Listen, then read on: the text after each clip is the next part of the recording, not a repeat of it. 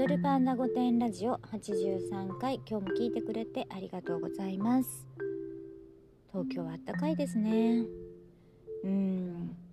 今年はね本当に名古屋とか大阪とか九州とかがね雪ですって言っててももちろん東北はね雪降るじゃないですか。東京はね降らないんですよ。あったかいんですよ。なぜか。東京だけが。うん。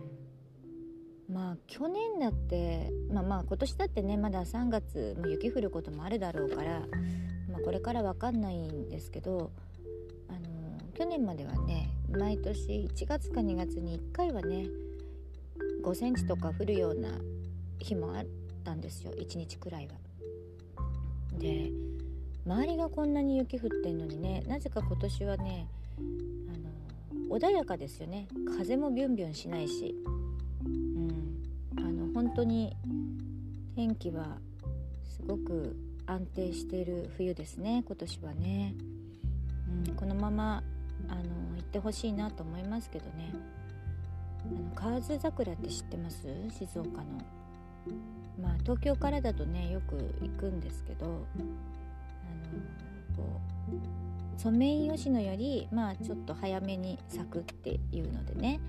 あのちょっと濃いめのあのピンクの桜が有名なところがあるんですよ河津にね。ででもそこがねいつも3月ぐらいだったのがどんどんどんどん早くなってね今年はねもう今が見頃ですね、うん、2月の半ばには桜見頃になってますね河津桜はね。ここ何年かもねもう卒業式シーズンに桜で入学式には散ってるんじゃないかなんていう多いですよね。全然もうあの季節感が私の小さい頃とはずれてる感じはまあしますけども。はい。で私、私たたまにっていうかね定期的に自分のクレジットあ全然話変わりますよ。またお金の話なんですけど。なんかねクレジットカードとかをあの断捨離とかをするんですよ。何年かするとなんか溜まってきません？クレジットカードって。この間もね作らなくていいのに丸いで買い物をしようとしたらなんか丸子と丸いのなんとかの日でそのカードを使うと2000円だか3000円だか安くなるからって言われたらまあそなら作る？みたいなんで。なんか作りません？無駄にあの銀行もそうじゃない？銀行？なんだっけ？どっかで口座作るとさあのポンタがついてきますとかさビザがつきますとかあのクレジット機能をつけさせられるじゃない？で増えてっちゃうんですよ。でだからちょっとなんかあれもこれもになってくるといけないなと思ってあの断捨離をするんですよたまに。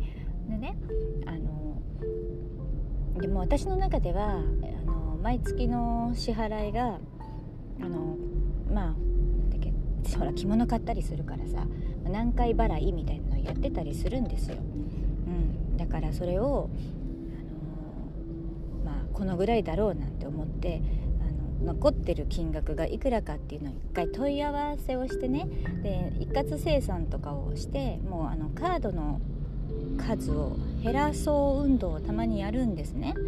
そう。であの聞いたんですよこの間あのいろんな私のカードに私のことを。そしたらさそしたらね私の記憶の中ではねあの一括で買ったものがあの何回か払いになってたの。だから一括で買う勇気がなかったんだね。分割にしてたの私勝手に。で私は払い終わってると思ってたのが分割で残ってるっていうことが判明してショックを受けて。それであのその電話でねあの、まあ、一括生産するからっていうことで一括生産を、まあ、することにしたんですけど怖いよね。あのクレジットカードって ね1枚持ってればさ請求書のを見ればねあといくらあといくらって思うんだけど何枚も持ってるとどうやって使い分けてるってことでもないんだけどなるべく同じカードでね自分のこう単純な買い物だったらあの同じカードでやってるんですけど。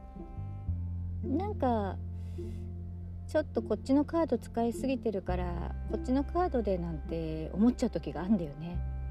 うん、でそれが一回ねあのいくらでもないから気にするような金額じゃないなとか思っててもさ意外に溜まってるっていう。